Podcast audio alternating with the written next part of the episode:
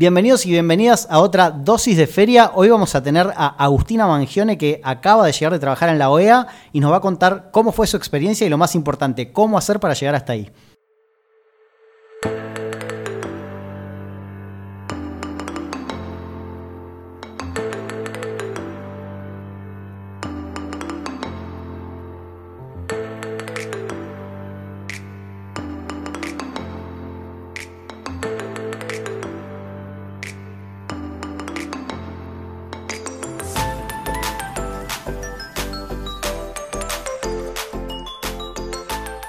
Hola a todos, ¿cómo les va? Bienvenidos a una dosis de derecho de feria. Por favor, por fin llegó enero, se terminaron los tribunales, se terminaron los plazos. Dentro de un ratito voy a presentar a las personas que están conmigo, pero quiero hacer una reflexión antes, que yo me he dado cuenta con el tiempo que eh, los plazos son lo que a los abogados nos transforma en estos seres oscuros y de las tinieblas. Porque cuando uno está en enero y no, y no tiene plazos, se vuelve una persona creativa, un, un profesional creativo, escribe, busca jurisprudencia, desarrolla, es feliz. Son los plazos. Y le voy a pedir que refrenden este pensamiento a Lupa, que la tengo a mi derecha. ¿Qué tal? ¿Cómo va Lupa? Feliz feria para todos. A Dani. Buenos días, buenas tardes, buenas noches, audiencia de dosis de derecho. Y a nuestra invitada, que voy a pedir que Dani la presente. Nuestra invitada es Agustina Mangione y saben que en dosis de feria estamos invitando a gente que trabaja en el exterior. Y Agustina, contanos de dónde venís a trabajar. Hola, buenas tardes. Primero que todo, muchas gracias por la invitación. Y vengo hace unos días que acabo de llegar de trabajar en el- la Organización de los Estados Americanos en la sede central de Washington, D.C.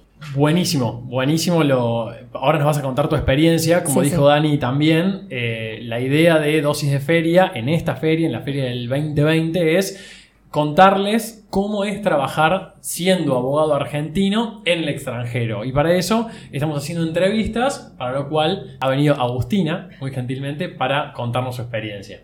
Así que, bueno, no sé, vamos a empezar con, con la primera pregunta. O sea, lo primero que se me ocurre a mí preguntarte es, ¿cómo surgió que te fuiste a trabajar ahí, a la Organización de Estados Americanos? Sea, es como un Bueno. lugar re lejos para... Totalmente, sí, totalmente. Y mm, yo la verdad que tengo la idea de aplicar a esta pasantía desde que estoy en el colegio secundario, es decir, hace años. Me enteré a través de un profesor de, de que la organización brindaba este tipo de pasantías para jóvenes, tanto estudiantes como egresados. Así que esperé realmente hasta poder cumplir con todos los requisitos que la organización pedía y apliqué de manera online. Te pide un par de requisitos en particular que se puede ver tranquilamente en la página web. Y después de un proceso de preselección en donde hacen entrevistas, preguntas, bueno, finalmente quedé y la verdad que fue de imprevisto y muy, muy gratificante. sí. ¿Y sos la única argentina que estabas ahí? Bueno, ¿En esas no. circunstancias? No, no, éramos cuatro argentinas, pero sí, había de, de Capital, de Salta, era variado, pero había de todos los países latinoamericanos casi. ¿Y qué, de qué trabajabas? ¿Qué funciones hacías? Bueno, a mí particularmente me tocó eh, trabajar en la Secretaría de Accesos a Derecho y Equidad en la OEA, que es una secretaría relativamente nueva que hace apenas unos años que se creó a través de esta última gestión del secretario general que actualmente está en la OEA. Y la verdad que fue una experiencia sumamente gratificante porque mm, la Secretaría en sí tiene como varios pilares.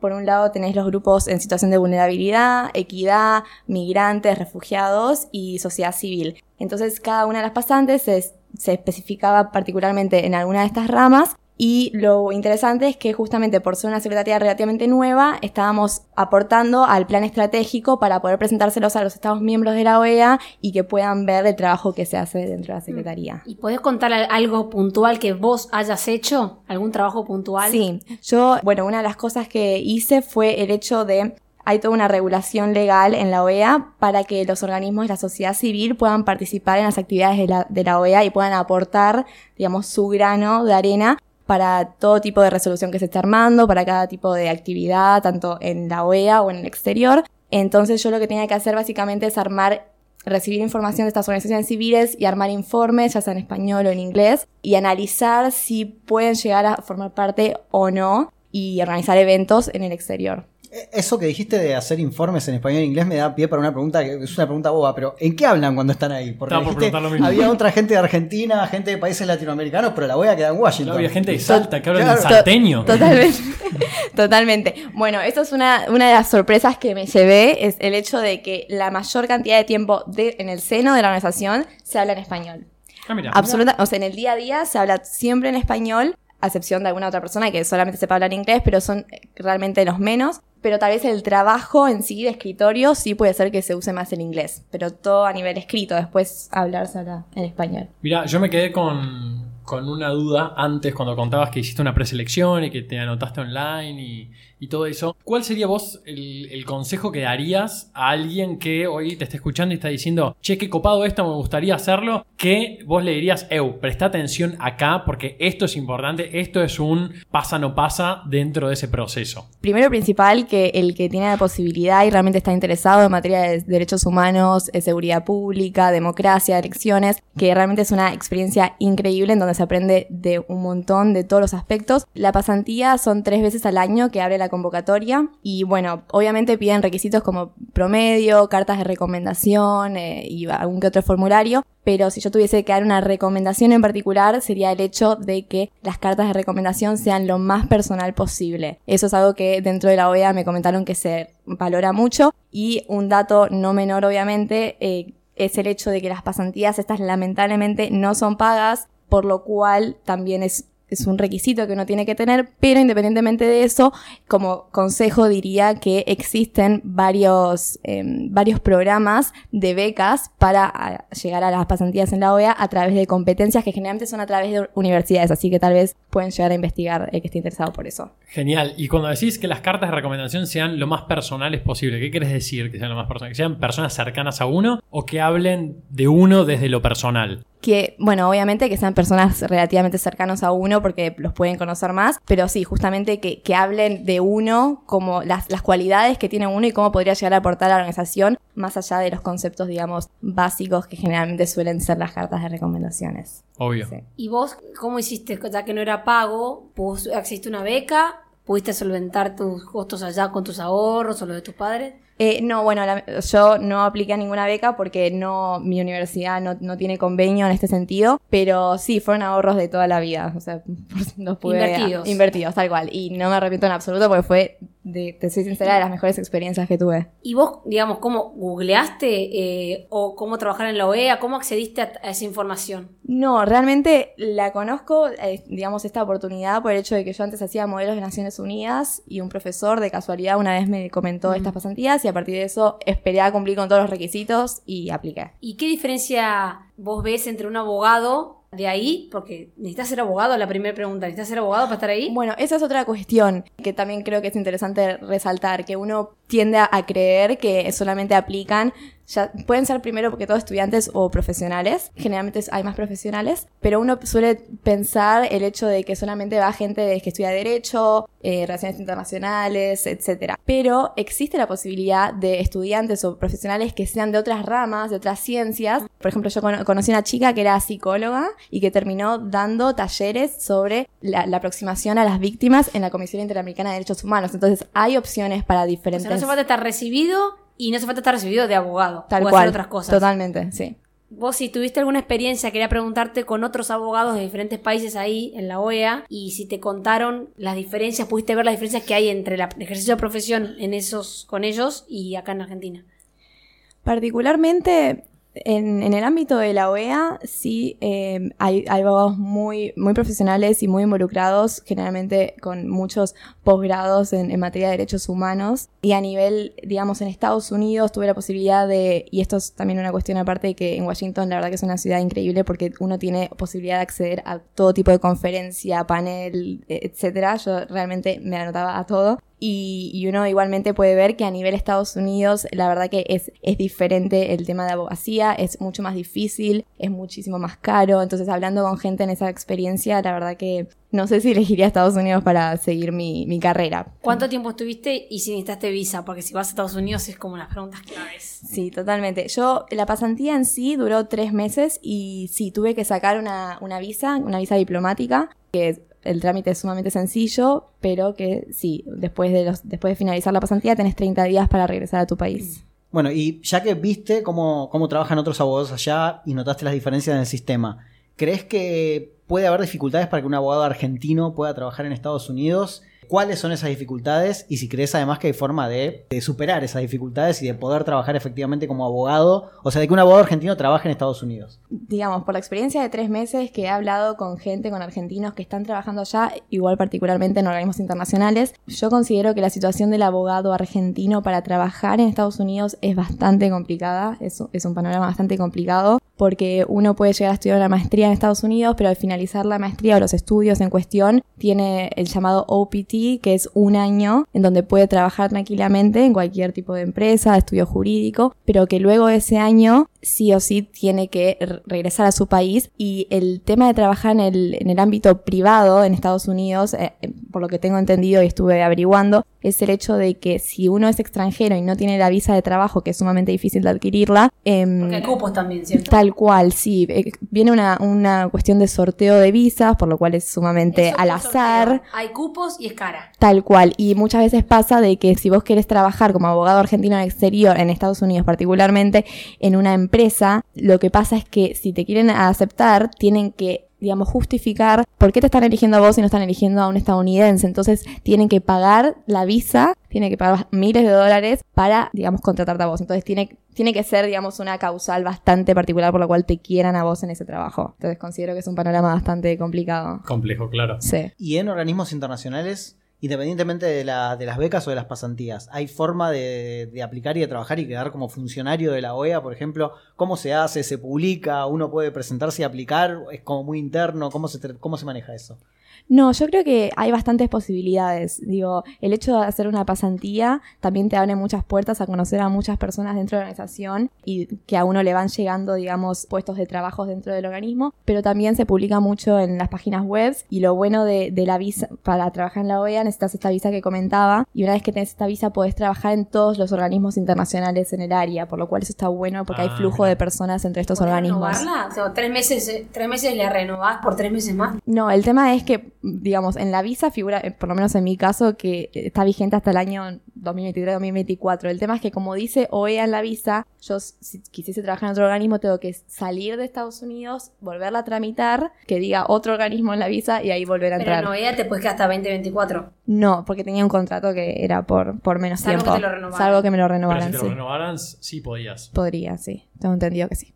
Mira vos. Y che, tengo una pregunta. Vos dijiste que el balance es positivo y estás conforme con haber hecho esa inversión de tanto de tiempo como de dinero. Eh, me imagino que no solo aprendiste cosas, sino que viviste una experiencia y también te traes eh, contactos y te traes, traes un montón de cosas, ¿no? Digamos, Sí, totalmente. Y, y esto lo estoy eh, suponiendo. Quiero que si vos nos podés contar cuáles son esas otras cosas, las intangibles, que por ahí uno dice, voy, hago una pasantía, vuelvo con mucho aprendizaje, pero también hay otras cosas que no se ven, como amigos, contactos, relaciones, estos cursos que decías, bueno, todo esto que está dando vueltas alrededor de eso. Sí, totalmente. La verdad que eh, yo, una vez que fui seleccionada, fui con una, una idea, tenía expectativas a nivel académico nada más, de aprender, de, de que me gusta el trabajo, pero la verdad que me di cuenta que, que llené expectativas en todo sentido. Primero y principal, me gustaría resaltar el hecho de que yo me fui de septiembre a diciembre de este año y en estos tres meses realmente Latinoamérica se vino abajo. en mil pedazos. Es, pasó absolutamente de todo en, en muchos países, En como Bolivia, en nombrar Chile, Bolivia, en Chile, Argentina. Ecuador, Argentina, Venezuela, obviamente sí. sigue. Entonces, la verdad que si yo tuviese que destacar una de las cuestiones que más me interesó en la pasantía fue justamente eso. Aunque sea lamentable la situación de la mayoría de los países, fue el hecho de vivir esa situación dentro de la OEA y ver cómo la OEA accionaba a todo lo que iba pasando vos, qué interesante. ver toda la política interna, la política regional. Yo particularmente, bueno, estos últimos tres meses se, se- se- eh, había muchas, el, el Consejo Permanente es el consejo donde se encuentran todos los Estados miembros y debaten. Eh, y hubo muchas sesiones extraordinarias justamente por estos temas, sesión extraordinaria para tratar el tema de Bolivia. Y uno podía acceder, por suerte, siendo pasante a este tipo Ah, de consejos. bueno. Entonces vos tenías a tres pasos a todos los delegados de todos los Aparte, Estados ¿sabes cómo miembros. piensan los dirigentes de todos los países. Tal cual, y ahí tenía tres pasos toda la política internacional o regional en este caso. Era increíble ver los bloques de los estados, como algunos congeniaban con otros, como la- las posiciones de cada uno, obviamente. Bien, y te cambio un poco de tema. Sí. Eh, ¿No dijiste en qué universidad estudias? Es verdad. Estudio en la Universidad de Buenos Aires, en la Facultad de Derecho. Bien, y ahí te hago una pregunta de, de ego nada más. ¿Cómo- vos dijiste que compartiste con otra gente de Argentina y con gente de todo el resto de América espacios de trabajo. ¿Cómo considerás que es la capacitación que te dio la UBA en relación con, con las demás personas que estaban ahí? O sea, ¿crees que estabas a la altura? ¿Crees que te faltaba algo? ¿Cómo, cómo, cómo te sentiste? Sí, totalmente. La verdad que yo siempre digo, soy afortunada de poder ir a la UBA y poder recibir una, una educación de calidad de manera gratuita como, como se recibe. Eh, la verdad que tuve experiencias muy buenas. eh, fui a cátedras ex- excelentes en materia particularmente de derechos humanos, de, mm, de derecho internacional público, por lo cual yo creo que realmente estaba preparada, aunque obviamente aprendí mucho más, pero sí, obviamente eh, estoy sumamente conforme con mi Y- formación recibida.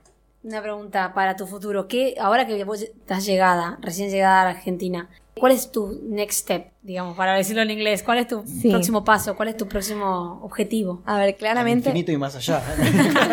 Vení, te- yo te digo, yo que vine de afuera a hacer también una... un- hice, trabajé y estudié afuera. Cuando venís a Argentina, primero, uno, te, cuesta mucho adaptarte otra vez a Argentina, a la idiosincrasia y todo. Dos, tenés los patitos volados. Crees que te podés comer el mundo. Y está bueno tener ese envión. No, aparte la, la gente no la está viendo, pero contá cuántos años tenés. Tengo 21. Claro, tiene 21 y ya trabajó en la OEA, o sea... Claro, hola, hola, ¿qué tal? Eh, sí, tal cual, coincido totalmente. Digamos, es mi, primera experiencia en el exterior y uno vuelve con, con la cabeza revolucionada, con un montón de ideas, eh, con un montón de impulsos que, que uno vivió en el exterior, conversaciones, charlas, cafés con gente. Y, yo, digamos, es difícil apuntar a algo en particular, pero sé que quiero dedicarme al derecho internacional público, a la diplomacia, también es algo que estuve averiguando mucho, me pude juntar con gente de, de la misión Argentina ante la OEA, que, o gente que, que estudió para ser diplomático, así que, digamos, me gustaría ir por ese camino. Si me dejan, ah, estamos en el 2020, quiero que asuma un compromiso de cuando tenga alguna posición que vos, digamos, importante, Posición diplomática. claro, la, la posición que sea capaz en el Estado argentino, capaz en la OEA, eh, sumas el compromiso de venir a hablar con los chicos de dosis de derecho. Obviamente. segunda entrevista. Obviamente, Una entrevista. sin duda. Che, Agus, te- la verdad que te felicitamos te- y te agradecemos que hayas, que hayas venido No, a compartir tu mío. experiencia. Esto que vos decís y que resaltaba Dani, tengo 21 años y ya trabajé en la OEA. Yo tengo 31 y lo más lejos que llegué fue Buenos Aires, de, de Córdoba a Buenos Aires. Que bueno, no es poco, no es poco, de un pueblito de 10.000 habitantes a la ciudad más poblada de la Argentina. Pero bueno, digamos, se advierte la, la diferencia y me parece que es que por ahí cuando vos te sentaste acá y empezaste a hablar, no sé, no me acuerdo si lo dije o no, pero, pero uno lo ve como enorme, lo ve lejísimo. Si vos lo que contaste fue, me senté en la computadora, se puse en Google OEA, revisé cómo era el proceso de... de- Sí, tal cual. Eso es lo que me gustaría destacar claramente. y se el puede hecho de hacer. que no es imposible. Y uno cuando, a mí me pasa particularmente mucho que cuando digo que quiero dedicarme al derecho internacional público, muchas de las personas me dicen, ¿estás segura? Mira que se necesita todo contacto, que esto, que es muy difícil. Y la verdad que sí, obviamente, no te niego que en algunas cuestiones puede llegar a pasar el hecho de contactos, pero yo no tengo ni un solo contacto en ningún ámbito, ya sea de política ni relaciones internacionales. Y como decís vos, es sentarte en la computadora, escribir la carta de intención, y explicar por qué tenés ganas de estar ahí realmente. Y hacer, esto también es otro consejo que le podría llegar a decir a la gente que está interesada, es el hecho de participar mucho de, de actividades extracurriculares. Eso también lo valoran muchísimo más que solamente estar estudiando una carrera. Eh, Ah, no, solo valoran el- el- la chica o el chico 10, Tal cual. sino que tengas otras actividades extracurriculares. Yo llegué y mi Es- jefa realmente uno de los primeros días me dijo, yo te elegí por las actividades también extracurriculares que hacías porque Mirá, coincidían esa con curiosidad de repente. tal cual, así que eso también es un punto a tener en cuenta. Re importante, jamás lo hubiese, lo hubiese tenido en ¿Podés cuenta. decir que, car- que actividades extracurriculares? Sí, sí, obviamente. Eh, yo hago mucho voluntariado, a mí me interesa también mucho la, la cuestión académica, así que hice, eh, quedé seleccionada para un programa de mentorías en derechos humanos, eh, hago muchos cursos, ya sea en la facultad, en, en el ámbito laboral, eh, sí, cursos de, Qué bueno. de todo tipo en derechos humanos. Mira qué bien. Bueno, buenísimo. La verdad que si hay un mensaje que queremos dejar justamente con este, esta dosis de feria, contando cómo es trabajar en el extranjero, es ese, es, parece algo lejos, parece algo gigante, es un desafío y es algo que, que en tu caso eh, fueron tres meses, pero tomar la decisión de emigrar es una decisión de vida, pero es posible y si uno lo quiere hacer, no hay más que sentarse en la computadora, abrir el explorador y, y empezar por ahí. sí. Así que nada, Agus, mil gracias por venir, por contarnos no hay problema. y, Y bueno, gracias chicos. Hasta que seas diplomática. Gracias, nos vemos la próxima. esperemos, esperemos. Te seguimos de cemento, ¿eh? No, muchas gracias a ustedes por la invitación, de verdad. Dale, vamos a la pile. Chau, chau.